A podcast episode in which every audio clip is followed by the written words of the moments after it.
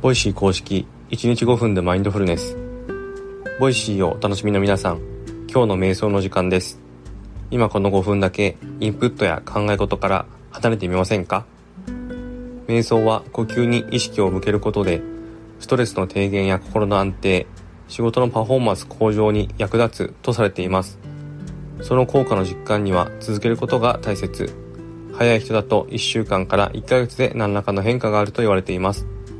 このチャンネルでは興味があったけどきっかけを逃していた。始めてみたいけど続かない。そんなあなたを応援します。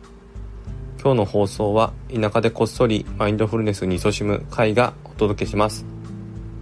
セッションの前には準備体操ということであなたの瞑想習慣がますます楽しくなるますます豊かになるそんな話題をお届けします。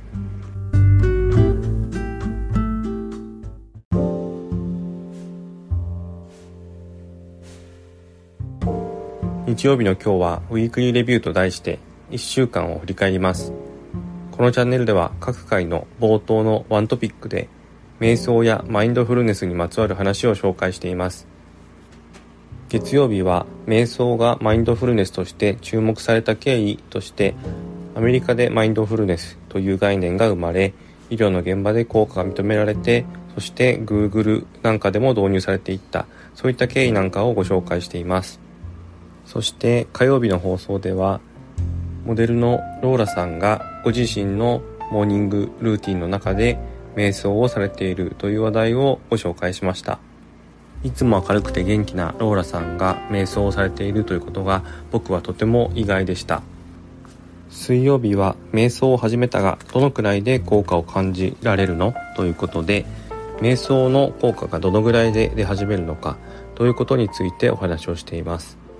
マインドフルネス瞑想の第一人者であるジョン・カバット・ジン博士の有名な著書の中では8週間という目安が示されているということをご紹介しました。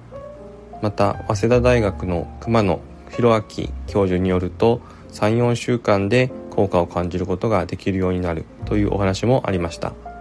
いずれにせよ個人差はあると思います。また何よりも続けることが大事ですのでこのチャンネルなんかもうまく利用していただいて瞑想の習慣化をしていくと一番いいかなと思います。木曜日の放送では女優の柴咲コウさんがモーニングルーティンの中で瞑想をされているということをご紹介しました。火曜日にご紹介したローラさんも柴咲コウさんもどちらも YouTube の方でモーニングルーティンを動画として公開されています。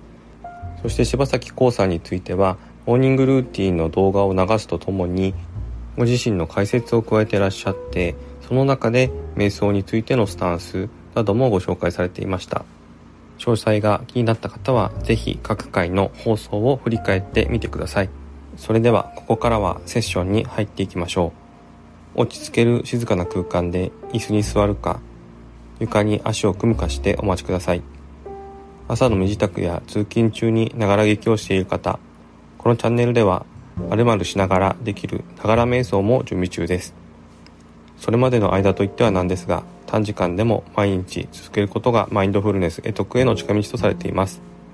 ものは試し今置かれた環境であなたのスタイルで音声ガイドに耳を傾けてみましょう。普段音声の速度を変えている方は1倍速に戻すのも忘れないでくださいね。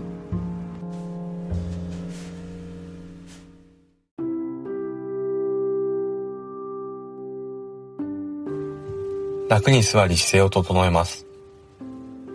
椅子に浅く腰掛け、両足の裏をしっかり床につけます。床で足を組むなど、直に座っている場合も、重心を床に預けます。背筋を伸ばし、頭を軽く持ち上げ、その他の余計な力を抜いていきましょう。肩の力が抜けきらない場合、両肩を持ち上げ、ストンと落として脱力します。両肩を水平に保ちます。手は軽く握るか、手のひらを上に向けた状態で膝の上に軽く乗せます。目は軽く閉じるか、半眼の状態で少し先の一点を見つめます。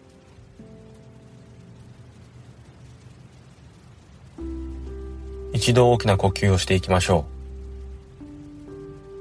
鼻からゆっくり吸って吐き切っていきます。フレッシュな空気が体の中を満たし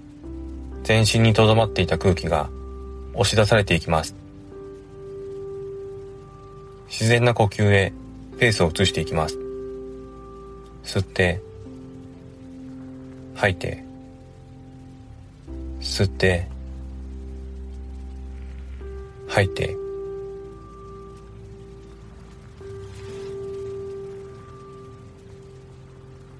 お腹や胸のあたりが膨らんでは縮んでを繰り返しています。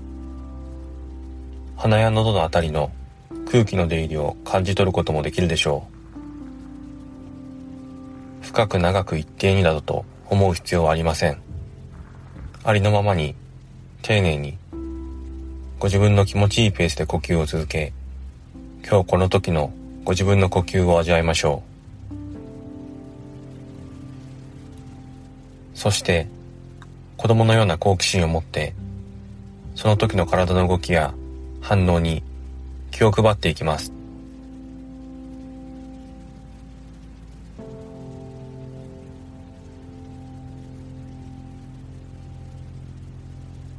呼吸を送り込むたびに体が緩んで緊張やこりがほぐれていきます。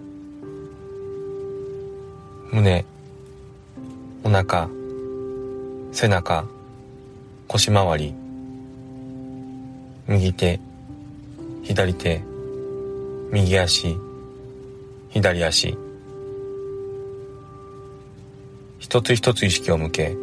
凝りや詰まりを感じるところがあれば風船を膨らませるようなイメージでより丁寧に空気を送り込んでいきましょう。この時間のこの時にしかない呼吸に意識を向けることで今この時のご自分の状態昨日との違いに気がつくことがあるかもしれません。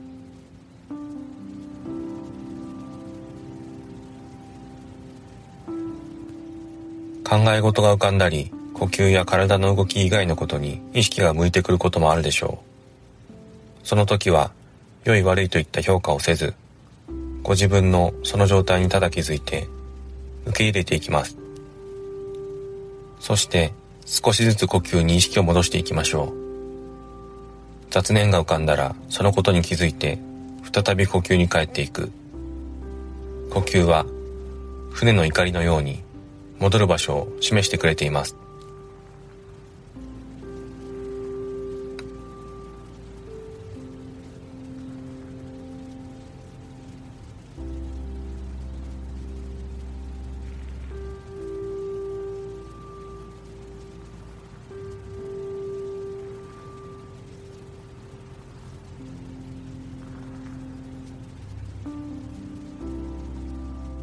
それでは一度大きな呼吸をしていきましょう。鼻からゆっくり吸って吐き切っていきます。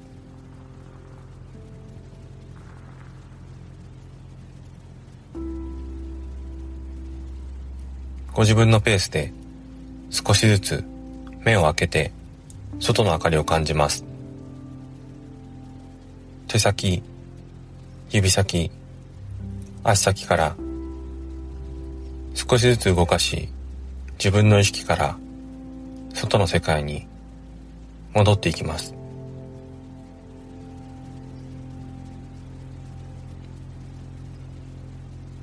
お疲れ様でした。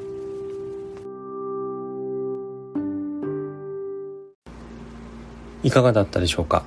昨日より少しでも長く呼吸に集中できた。気に留めなかった体の調子に意識を向けられた。そういった手応えがあれば、その感覚を十分に味わってください。お気づきの方も多いかとは思いますが、私会は今回が初配信となっております。少しだけ自己紹介させてください。私はもともとこのチャンネルの運営メンバーとして関与はしていたのですが、まあ、諸々の事情もありまして、パーソナリティとしては参加しておりませんでした。